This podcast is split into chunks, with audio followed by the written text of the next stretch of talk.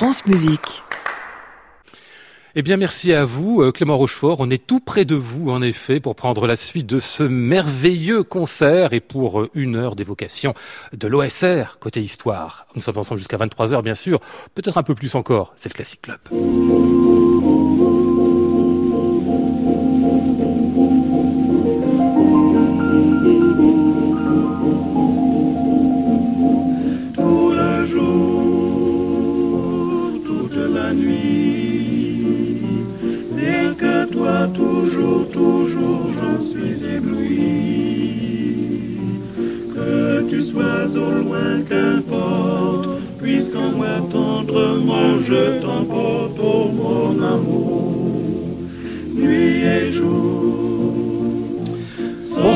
Et bienvenue dans le Classic Club sur France Musique tous les soirs de la semaine. 22 heures en public et en direct en général l'hôtel Bedford à Paris. Mais il se trouve qu'aujourd'hui nous sommes délocalisés à l'occasion de ce centenaire de l'OSR, l'orchestre de la Suisse romande. On fait ça toute cette soirée sur France Musique. Eh bien nous sommes, nous figurez-vous, au Victoria Hall, dans le hall public, d'ailleurs euh, du public, est venu nous retrouver aujourd'hui pour assister à cette émission qui sera, comme je vous le disais, très historique avec trois spécialistes de l'orchestre, enfin spécialistes amoureux, devrais-je dire. Le titre sera certainement plus adapté pour eux. François Guille, François Udry, Jean-François Monard sont mes invités jusqu'à 23h. Bienvenue à tous.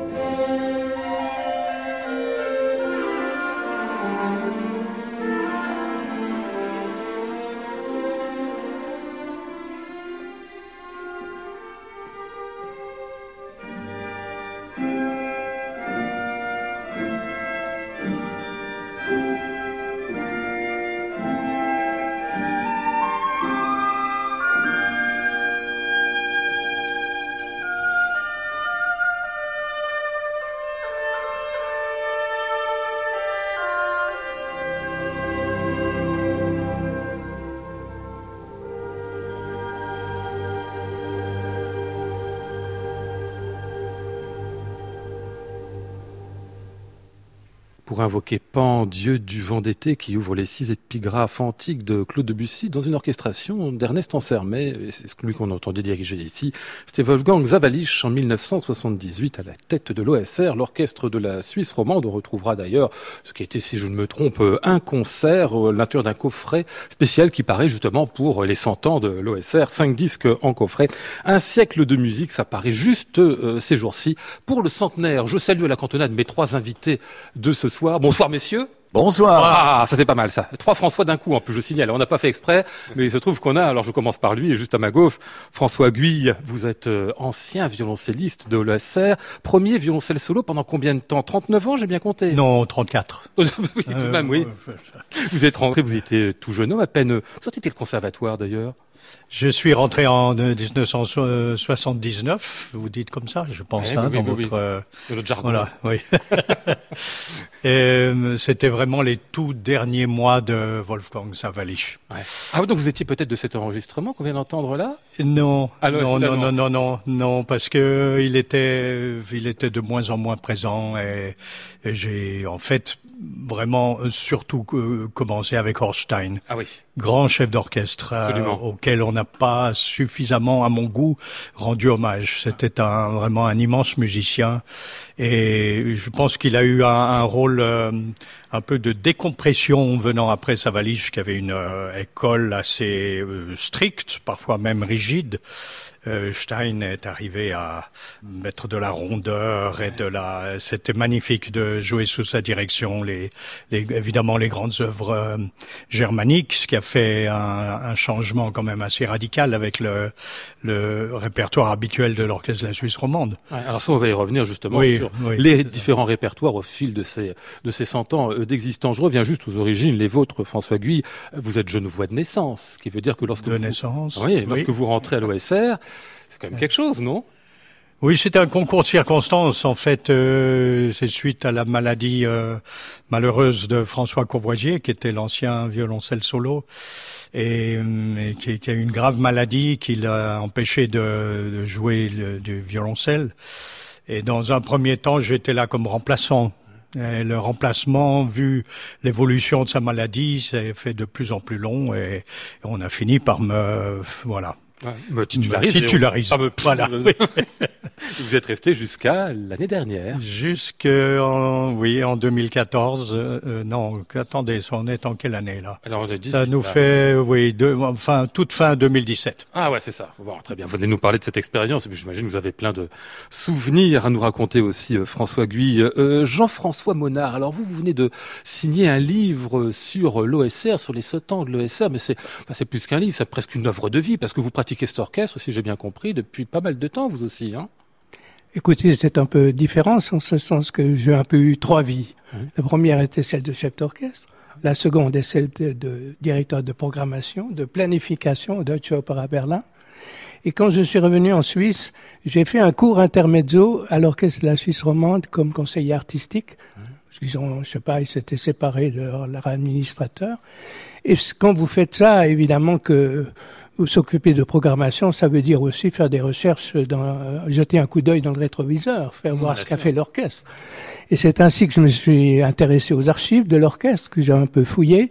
Et peu à peu, il y a eu des dates, il y a eu des fêtes, que je me suis dit que on pourrait les mettre sous la forme d'un petit livre, en faire des repères. Mmh. Des repères avec beaucoup d'images aussi dedans. On en reparlera un peu plus tard avec vous de cette histoire de l'OSR. Et puis je salue François Udry. Bonsoir François. Bonsoir Lionel. Ça fait, ça Ravi de vous retrouver. de, nous aussi, on est content de vous retrouver ici. Je savais pas que vous, vous habitiez à nouveau la Suisse. Non? Ah non, j'habite ah pas non. du tout la Suisse. Moi, j'habite aux confins de l'Anjou et du Poitou, mais Ah je bon? suis de Genève et, et je suis très très heureux de revenir dans ma ville natale périodiquement.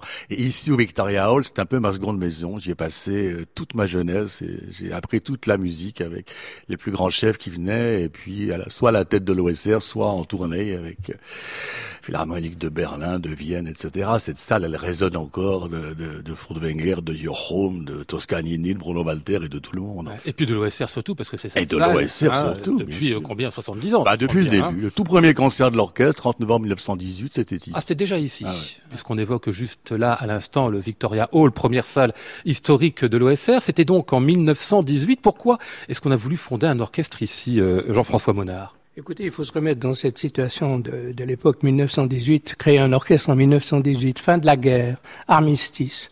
Problème, c'est quand même très curieux de penser qu'on a eu le courage de faire ça. Mm -hmm.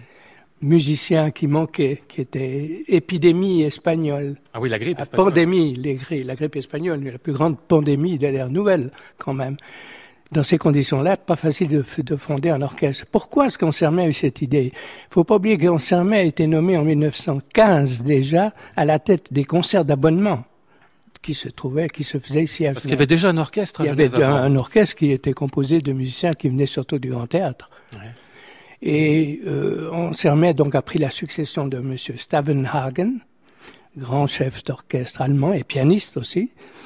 Et il s'est dit pendant ces trois ans où il a travaillé entre 15 et 18, oh les, les répétitions, le, les conditions de répétition sont pas favorables, il y a des musiciens supplémentaires qui changent tout le temps, et c'est là que lui est venu et qu'a immergé cette idée en lui de fonder un orchestre auquel puissent participer tous les efforts de la Suisse romande. Et c'est ainsi qu'il s'est mis en contact avec toutes les, les, villes principales de Suisse romande, Lausanne, Vevey, Montreux, Neuchâtel, par exemple, que l'idée lui est venue de faire un orchestre. Et je crois ce qui est important, un orchestre capable de tenir la concurrence aux orchestres de Suisse allemande. Ah oui, Parce qu'il ne faut pas oublier qu'à Bâle, à Zurich, et Lucerne est le plus ancien orchestre de Suisse. Mhm. Mais Bâle, Zurich et Berne avaient des orchestres bien avant euh, l'orchestre de Vous savez que la Tournalais à Zurich vient de fêter ses 150 ans. Il y avait donc l'idée de il y a eu cette, Il y a eu euh, cette idée d'avoir une identité ici et de, de rassembler les, tous les, les, efforts de, de, la Suisse romande pour faire un orchestre. On va revenir sur Ernest Ansermé, bien évidemment. On va l'entendre dans ce qui suit. C'est un, un must du disque, enfin carrément un, euh, un enregistrement légendaire, Les Nuits d'été, et c'est avec la Crespa. Bye.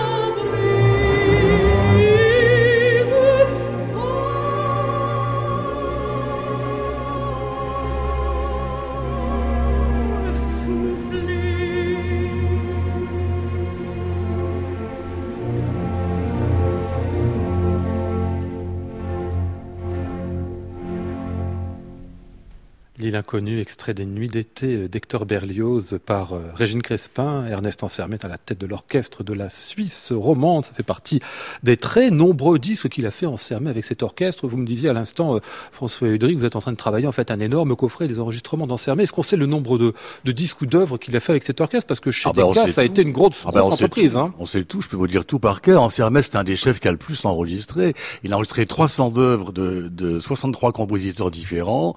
Il a commencé enregistré en 1916 dans l'acoustique avec l'orchestre des ballets russes à New York pendant que Nijinsky était sur scène et il s'est passionné tout de suite pour la technique, ce qui fait qu'il a petit à petit enregistré tout. Et comme il a dirigé au ballet russe, vous savez, il a dirigé des créations mondiales euh, extraordinaires comme Parade, comme le Tricorne, etc. Et là, il a un tel succès à Londres qu'avec le, le disque naissant chez Decca, on lui a tout de suite fait enregistrer des disques. D'abord euh, des concertos de Handel, ce qui nous paraît curieux, parce que c'est pas tellement son répertoire en 1900 129 pour des cas. Ensuite, les Anglais ont voulu le garder. Il a commencé à enregistrer avec le London Philharmonic, le LSO, l'orchestre du conservatoire à l'époque de Paris, préfiguration, si on veut, de l'orchestre de, Paris d'aujourd'hui. Et puis ensuite, il a dit à Decca, écoutez, moi j'ai un orchestre que j'ai formé à la, à la, musique française. Il est, il est excellent, mon orchestre. J'enregistre tout ce que vous voulez, parce que pour les ingénieurs de Decca en Sermel, c'était le chef qui devait enregistrer son ami Stravinsky, Debussy, Ravel. Il était ami de tous ses compositeurs.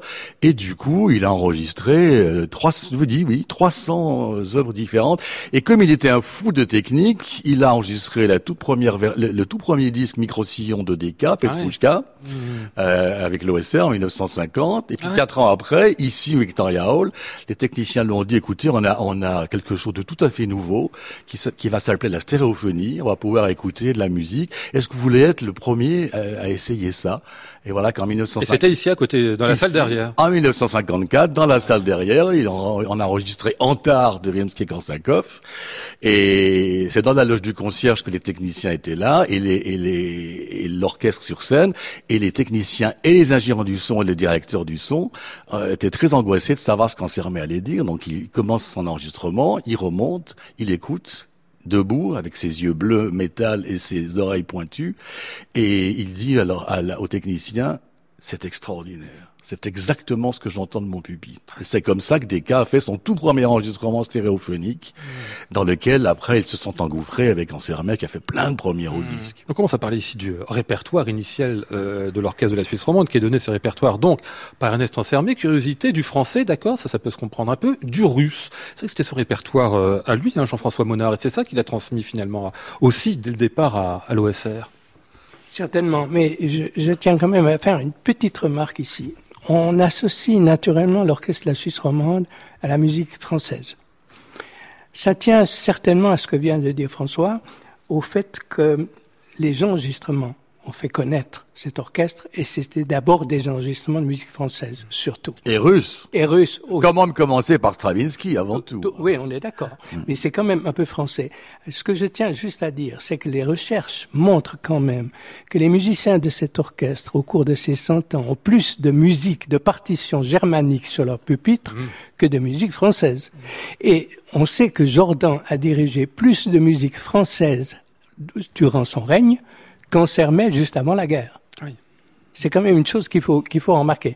Pourquoi ce, ce répertoire germanique? Ça tient, à mon avis, à deux choses entre, avant le début de l'OSR, l'orchestre qui était ici, l'orchestre des abonnements de Genève, jouait beaucoup de Mahler, beaucoup de ah Bruckner, beaucoup de Strauss. Stavenhagen a été un des premiers à introduire toutes les symphonies, pas toutes, mais enfin une grande partie des symphonies dans, les années, Mahler. Dans les années 10, c'était des répertoires qui étaient assez rares. Oui, deuxième audition mondiale de la neuvième de, de, Mahler, Genève, Stavenhagen. Absolument, absolument.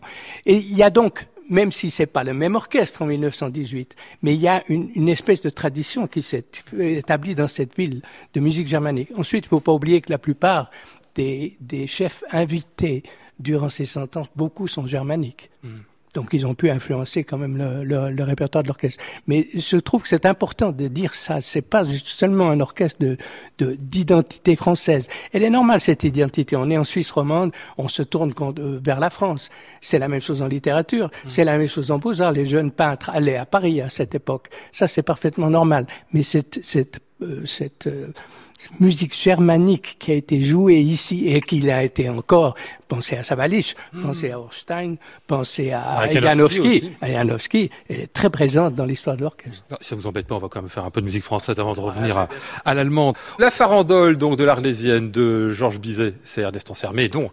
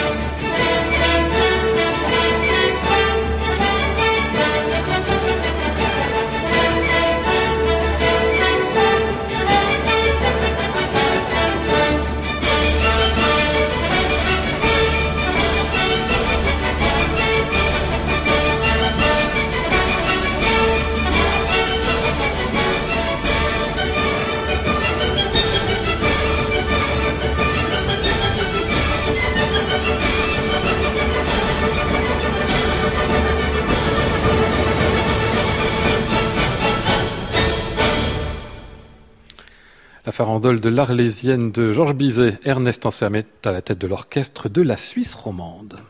Classic Club, Lionel Esparza, France Musique. Pendant qu'on écoutait ça, François Guy était en train de nous raconter des trucs, entre autres Marek Janowski dirigeant cette, euh, cette farandole. François, il la dirigeait bien aussi? Faut jamais rien dire au micro. Hein. Jamais. il la dirigeait très bien, mais il, il avait toujours l'impression que tout le monde ralentissait, alors que je craint que c'est lui qui avait tendance à presser. C'est un caractère emporté, donc il voulait. ça donnait quelques divergences. On dire. Vous êtes entré à l'orchestre François en 1979, puisqu'on parlait euh, et qu'on vient d'écouter ici Ernest Anser, est-ce qu'il y avait encore des, des souvenirs de lui, des musiciens qui avaient joué sous sa direction Bien évidemment, il était resté quand même, on l'a pas dit, 50 ans, 49 ans, 49 si vous comptez bien, si je ne dis pas de bêtises, hein, les dates. Alors on va dire un, un demi-siècle la tête de l'orchestre qu'il avait fondé, c'est absolument énorme. Quels souvenirs laissait-il quand vous êtes arrivé, vous? Vous voulez dire par rapport aux musiciens qu'il avait connu, qui, qui était encore en place? Bon, euh, c'était parfois les plutôt le côté euh, oh là le patron euh, le vieux on l'appelait. oui enfin, des fois il y en a qui parlaient de lui avec un certain respect. Et il donnait son départ avec le coude personne comprenait rien et tout ça. Alors on essayait de, de se mettre ensemble. C'est souvent ce genre de, oui, de, de, c'est pas très respectueux les musiciens hein, pas toujours avec les chefs pas toujours hein. mais c'est affectueux bien sûr oui bien sûr c'est affectueux. Il faut dire ça les pratique tous les jours donc ça ça connaît les personnages quoi. Oui tout à fait. Bon un grand diplomate français c'était un, une, une, personnalité tellement forte que le, le, on avait l'impression pour ces musiciens que que la, leur connaissance et leur conception des œuvres s'était arrêté quelque part avec le patron, ah justement. Oui, avec lui. Oui, oui. Alors ensuite, euh, voilà, ceux qui s'y risquaient. Euh, bon, il y a que, je dirais, il y a que Jordan qui était vraiment dans une sorte de, on va dire, de filiation assumée avec ah euh, avec Ansermet, hmm. euh, qui qui trouvait grâce. Mais c'est vrai que les, lorsque des chefs germaniques se mêlaient de diriger de la musique française, euh, les commentaires n'étaient pas toujours très charitables. Ah, mais ça c'est au sein de tous les orchestres, évidemment, hein, surtout dès qu'un chef prétend diriger, qu'est-ce que vous voulez, mais c'est son métier euh, en même temps. Euh, Philippe, pardon, pas Philippe, Armin Jordan, évidemment, le père qu'on est en train d'évoquer ici, qui a été, je dirais, l'autre grand personnage de l'orchestre. J'exagère, Jean-François Monard, mais il a marqué aussi l'orchestre d'une vraie patte pendant les, la quinzaine d'années, si je compte bien, où il a été le directeur musical. Absolument. Quoique, en faire un fils spirituel dans sa mère, c'est peut-être aller trop loin. Vous savez que c'est lui, c'était un, euh, il avait une, un père qui était suisse-allemand, une, une, mère qui était suisse-romande, donc il était parfaitement ambivalent. Il, il parlait très bien l'allemand, il parlait très bien le français. C'est quelqu'un qui, qui, rassemblait, si vous voulez, les deux sortes de musique. Il adorait Schubert, mais il adorait tout autant Debussy et Ravel. Il adorait les musiciens qu'il estimait décadents, comme si vénéneux. Oui, les vénéneux, les, les Zemlinsky, euh, Schrecker et ces gens-là. Euh, N'oublions pas qu'on sermait à diriger Shostakovich. Ah il a dirigé le nez, des extraits de nez très tôt. Hmm. Très tôt, au moment. Il avait un répertoire énorme, une curiosité phénoménale. Oui, on, on, on, oublie ça. Il a dirigé. Il a connu Shostakovich quand il était adolescent à Moscou en donnant des concerts. Et il, il s'est dit à l'époque, euh, c'est pas possible, c'est la réincarnation d'Arthur Rimbaud. Tellement il est génial. Et puis après, il aimait plus. Il trouvait que trouvait que c'était trop soviétique et trouvait que finalement son génie avait été un peu dilapidé. Et Savalis l'a un peu ressuscité. Absolument. Et surtout après Jordan. Surtout Armin. Jordan, Armin a fait beaucoup d'œuvres de Shostakovich. Et puis beaucoup de répertoires post-romantiques, évidemment. Il, adorait Wagner, hein, adorait, Jordan. Il adorait grand Wagner. Wagner oui, justement. Mais on a toujours de nouveau ces deux, deux répertoires qui sont attachés à l'orchestre. C'est quand même un orchestre français, avec des musiciens français et avec ce répertoire franco-russe. Alors Sermet, dès le début, enfin son tout premier concert à Genève, c'était 100% russe. Hein. 100% russe. N'oublions pas. Mais enfin, il a tout le temps joué Mozart, Beethoven, Brahms. Alors attendez, il a dirigé sur de plus en plus à la fin de sa vie. Les questions de nationalité, Ansermet disait, en créant l'orchestre, je l'ai fait avec des cordes venues d'Italie, des bois venus euh, de France et des corps de Vienne. De Vienne. Tout à fait. Ça veut dire quoi Qu'il était allé chercher dans toute l'Europe voilà. Ah, c'était difficile de trouver des musiciens, justement, c'est ce que je disais avant. Hein. À cette époque-là, les musiciens étaient partis, ils étaient, ou ils étaient malades, ou ils étaient... Il a gardé quelques musiciens, si, si je peux me permettre, de, de l'ancien orchestre des concerts d'abonnement, notamment le premier violon solo, Fernand Closset. Et puis pendant la guerre 14-18, ici, il y avait un orchestre des internés Mhm. et qui était payé un petit peu par la légation belge, par le consulat euh, de France, je crois. Et, et, cet orchestre a fonctionné pendant la guerre. Naturellement, en 1918, c'est dissous. La moitié des musiciens euh, euh, allemands sont repartis. Et Anserman a profité. C'était vraiment un meneur d'homme. Il savait tout de suite qui qu'il devait engager, etc.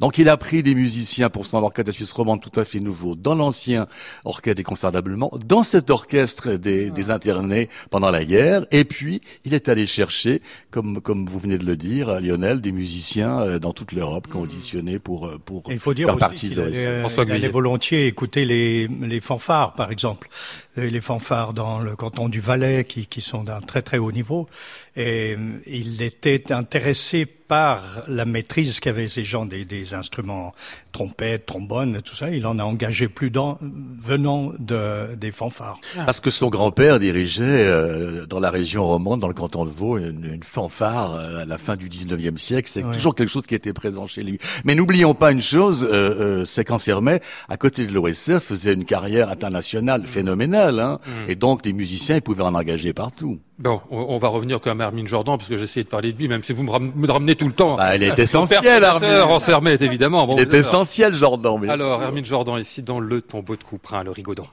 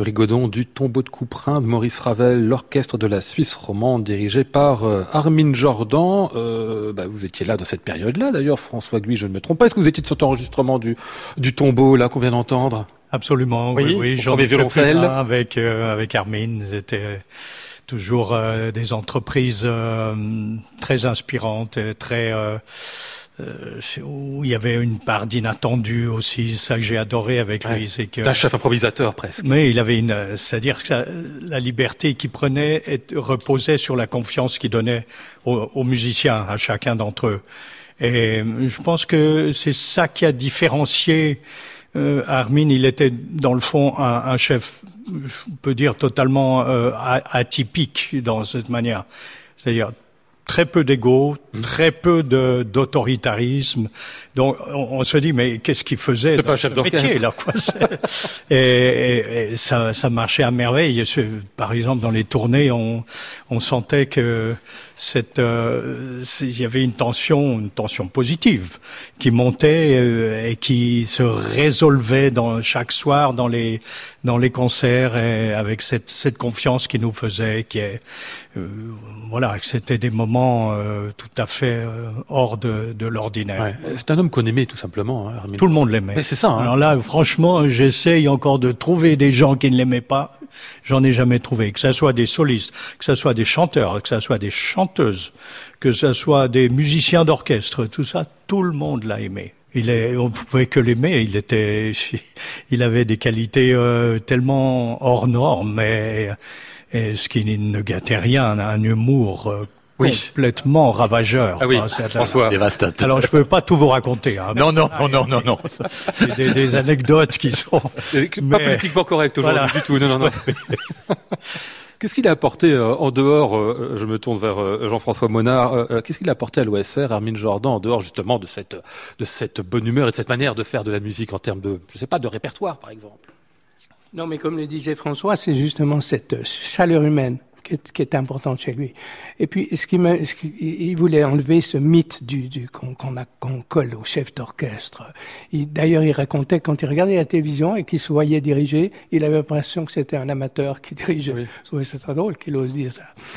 Mais ce qu'il a apporté, ben, on, on l'a dit tout à l'heure, il a beaucoup de, de Shostakovich. Et puis surtout, c'est le premier qui a joué Goubaïdoulina ici à, à l'OSR. Oui. Il a fait trois œuvres d'elle. De, de, il faisait de la création aussi, Jordan? Non, c'est des premières auditions. Ah. Ça, ah, ça c'est alors en tous aussi un point intéressant. Les créations à l'orchestre de la Suisse romande, c'est surtout un orchestre qui a fait, il a fait bien sûr beaucoup de créations de compositions genevois. Mm Ça, c'est inévitable mais il a fait beaucoup de premières auditions. C'est toujours ce caractère de la première audition. Et Ansermet faisait les premières auditions dans un laps de temps peu, qui, qui, qui était très pas court. très long, très court après la création. Il se rend, il était aussi parfaitement informé de tout ce qu'il faisait partout. Il a entendu parler de Dutilleux. Il a fait lui-même la première symphonie de Dutilleux ici. Il faut pas oublier. Il n'en est pas resté à Debussy et Ravel. Et, euh, il a créé à toute fin de sa vie Lutosławski, Britten. Il, il, a, il, a, créé Lutosławski, Britten. C'est absolument.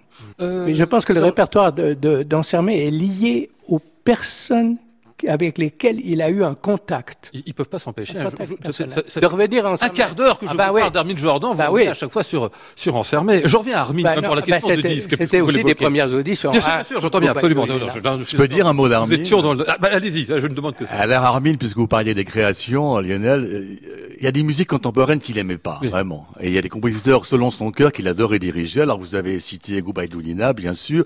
Il y a un compositeur suisse qu'on oublie un peu aujourd'hui, qui tout à coup a une de reconnaissance absolument mondiale, qui est Norbert Moret, euh, qui été enregistré par Anne-Sophie euh, Mutter, par euh, Ozawa, euh, qui a reçu des commandes extraordinaires du grand mécène suisse Paul Zacher, qui a commandé lui-même à Richard Strauss, à Stravinsky, à Bartok, à Martinu, comme on le sait. Et, et tout à coup, ils étaient fribourgeois tous les deux, et Moret avait travaillé un peu avec Honegger, mais c'était de toute façon un autodidacte. Et il y avait une telle franchise, il y avait un, tel naturel, il y avait une telle envie d'expression dans la musique de Norbert Moret qu'Armin Jordan vraiment euh, a tout de suite cru à ce compositeur, l'a imposé, l'a dirigé souvent à l'orchestre de la Suisse romande. Alors ça, oui, mais il y a d'autres compositeurs qui, qui l'ennuyaient prodigieusement, notamment la, la musique.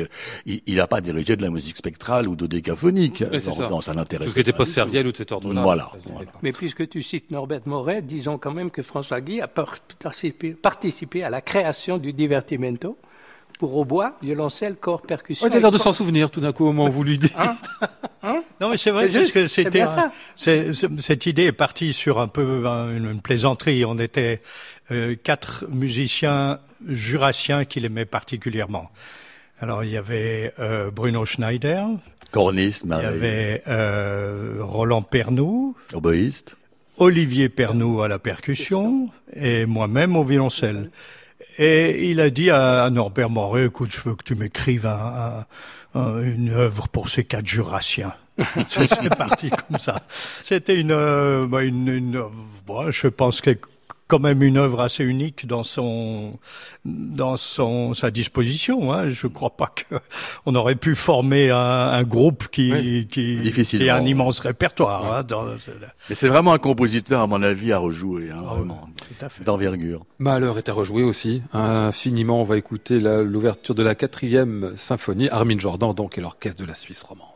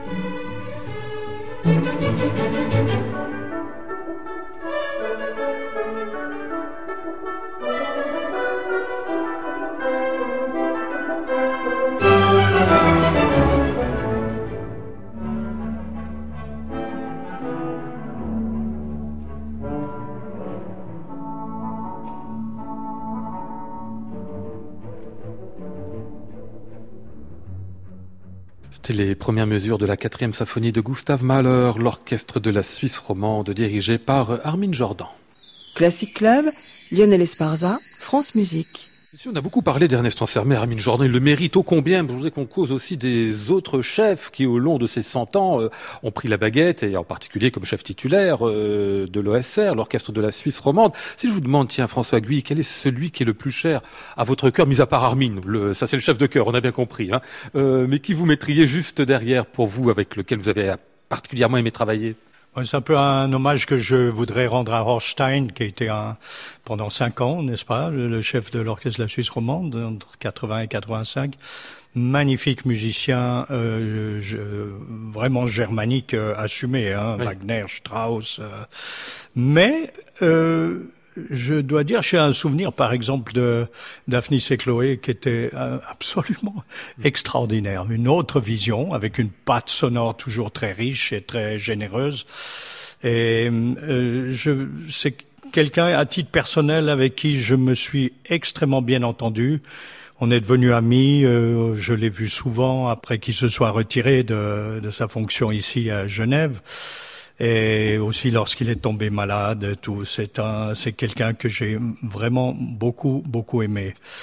Euh, pour la petite histoire, donc j'ai commencé mon, mon contrat ici à l'orchestre La Suisse romande avec euh, Stein dirigeant les maîtres chanteurs. Mm-hmm. Et c'est l'œuvre que, excusez-moi d'y revenir, mais Armin euh, voulait à tout prix diriger cet opéra. Uh-huh. C'était le dernier opéra de Wagner qu'il n'avait pas dirigé. Ah, parce qu'il avait fait beaucoup dans le Wagner, mais beaucoup dans l'opéra en règle générale aussi. Hein. Énormément. pas seulement un, voilà, il a un chef symphonique. Vraiment moitié-moitié, hein, hmm. sa, carrière. Et il se réjouissait, comme tout, de, de diriger les maîtres chanteurs, malheureusement. Voilà. Il n'a pas eu le temps de le faire. Hmm. Euh, Jean-François Monard, euh, il y a un chef aussi dont on n'a pas parlé beaucoup, à peine évoqué son nom, qui a été important ces dernières années, euh, Marek Janowski, entre 2005 et 2012, donc sept ans qu'il a passé à l'OSR, avec une quasi intégrale, je crois, des symphonies de Bruckner au disque ou intégrale tout court, c'est ça. Oui, il a achevé finalement. Magnifique. Et il a, fait un très beau travail ici aussi, lui. Hein. Absolument. J'ai connu Janowski à Berlin. parce qu'il était là, euh, chef de l'orchestre de la radio quand j'étais au Deutsche Oper. Et j'ai apprécié cet homme qui était, on lui a collé l'étiquette d'un bâtisseur d'orchestre, un mmh. constructeur d'orchestre. Mais c'est vrai que c'est un, un, homme qui, qui, avait, qui arrivait à éduquer, j'aime pas ce mot-là, mais éduquer les orchestres à, une certaine, les amener à une certaine discipline, à retrouver leur propre discipline, mmh. j'allais dire. Et c'est quand même quelqu'un qui a, qui, les années qu'il a passées ici à Genève, qui ont été extrêmement prospères pour l'orchestre. Je pense que c'était plus un chef qui donnait des repères aux, musiciens, euh, mais qui était très exigeant dans les répétitions. Euh, je pense que François le, pourra le confirmer extrêmement mais avec un répertoire aussi extraordinaire. Il faut pas oublier qu'il a été dix ans à l'Orchestre Philharmonique de, de Paris. Mhm. Et là, il a de Radio France. De Radio France. Et là, il a acquis naturellement un répertoire énorme et fait beaucoup de musique française, ce qui, ce qui a permis d'en faire ici. Et justement, les Bruckner dont vous avez parlé, c'est quand même aussi, euh, on n'y pense pas forcément avec l'orchestre de la Suisse romande de faire une intégrale de Bruckner. Mhm. Ça, c'est absolument remarquable. C'est assez drôle parce que quand il est arrivé ici à Genève, il a dit, je cite cette phrase que j'aime beaucoup, j'aimerais essayer, dit-il, de développer un style particulier à l'OSR, un style roman à la Janowski. C'est amusant. C'est quoi un style roman, la Janowski, François Guy Vous voyez ça? Difficile à dire, ça, mais c'est non, mais c'est quelqu'un qui a euh, indéniablement euh, apporté énormément à cet orchestre. Et vraiment, j'ai, je pense qu'il a remis les, les, les fondations de l'orchestre euh, en, de, de, de, manière extrêmement solide et avec beaucoup, beaucoup de d'honnêteté, comme il disait. Hein. C'était, c'est quelqu'un dont j'ai apprécié la probité, la probité professionnelle. Mmh.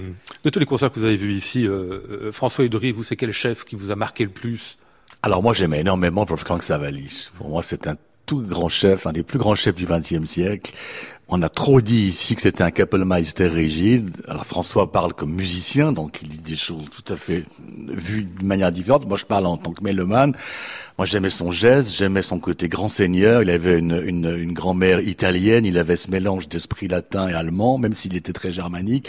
Il a donné des concerts ici. Je me rappelle d'un Paradis, la Péri de Schumann, que personne ne connaissait dans ce Victoria Hall. C'était un concert absolument somptueux. Il a dirigé un seul opéra au Grand Théâtre de Genève qui était Electra. On s'en souvient encore, tellement l'orchestre était complètement galvanisé par cette direction.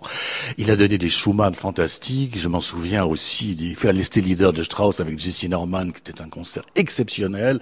Et moi, j'ai un respect immense pour cet homme, un grand seigneur, vraiment, et qui n'avait rien de flamboyant, qui était un homme extrêmement modeste, qui n'allait jamais boire un verre à une réception après, qui fuyait tout ce côté mondain de la musique. C'était musique, musique, musique, et pas seulement musique, musique, musique. C'était un homme capable aussi euh, d'élégance. Et puis il avait un souffle, il donnait un souffle à l'orchestre, une trajectoire. On avait l'impression que quand il commençait une œuvre, eh bien tout de suite, il en percevait, il faisait percevoir voir à l'orchestre mm. la, la, la fin, jusqu'à la fin, vraiment. C'est, c'est euh, moi, j'ai un souvenir énorme de ce chef. il, faut rappeler, euh, pardon. il faut rappeler aussi que c'était un pianiste extraordinaire. Exceptionnel. Il a accompagné trois fois dans trois récitals d'Etrich Fischer.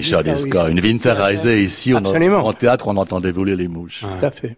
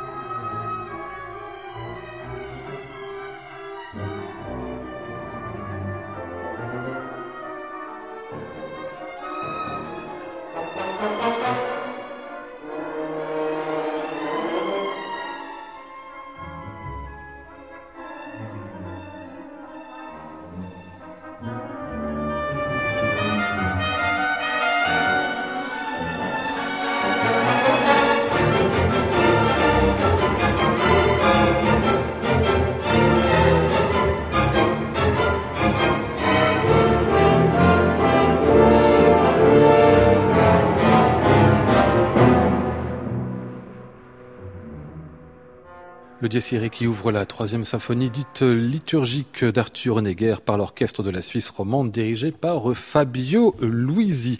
Messieurs, on arrive à la fin de cette émission. Alors il y a plein de choses à dire encore. D'abord la salle où nous sommes ici, le foyer euh, du Victoria Hall. Vous étiez en train de me raconter les uns et les autres. Je n'ai même pas remarqué en arrivant.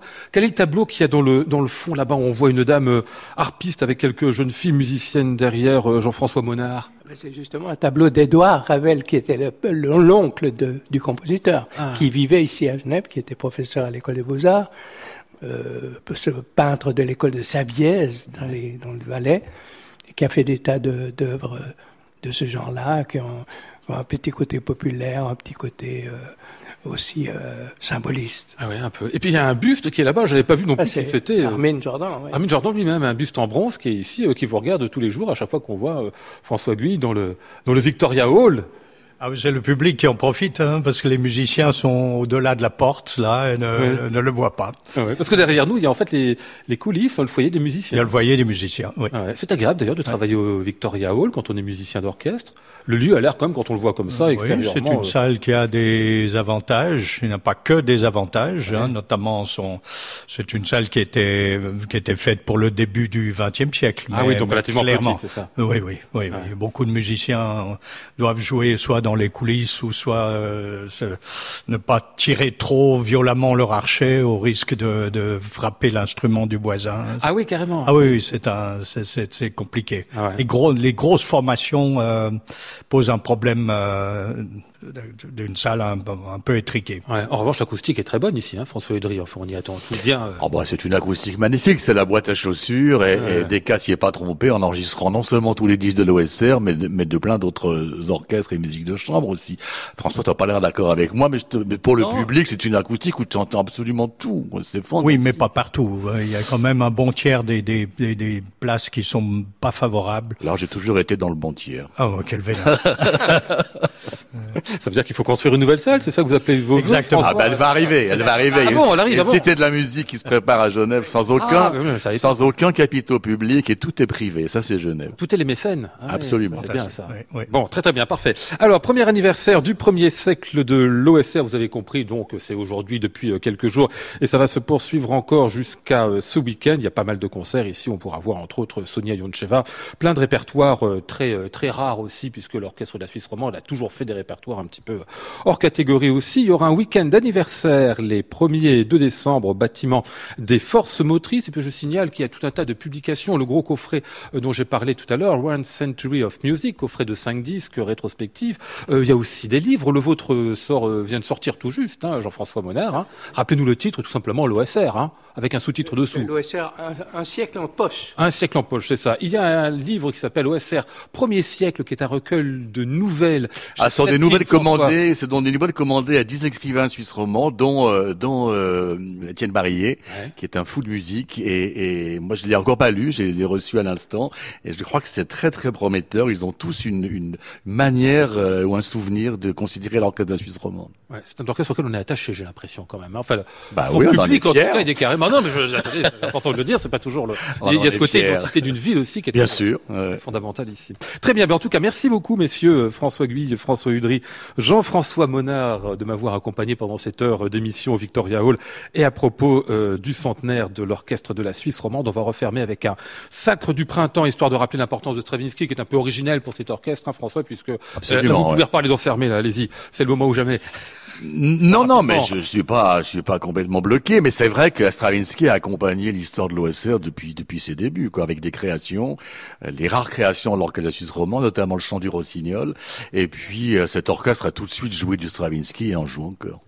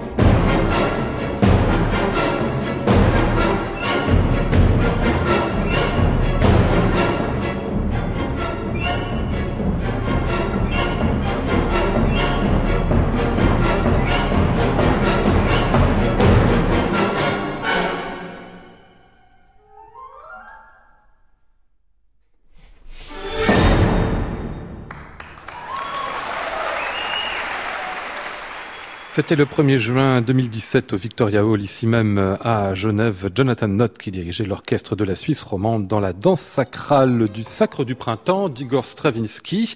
Vous retrouverez euh, cet extrait-là d'ailleurs dans ce Round Century of Music, un coffret de 5 disques qui vient de paraître pour le centenaire de l'OSR. Nous étions ce soir avec euh, Flora Sternadel, Maud Nourri, Jean-Pierre Collard et Bastien Meucli. Voici le ciel peuplé de ces moutons blancs. Voici la mer troublée, spectacle troublant. Merci infiniment au service de l'OSR, l'orchestre de la Suisse romande, qui nous a si bien accueillis, au Victoria Hall où nous étions ce soir, et à la RTS.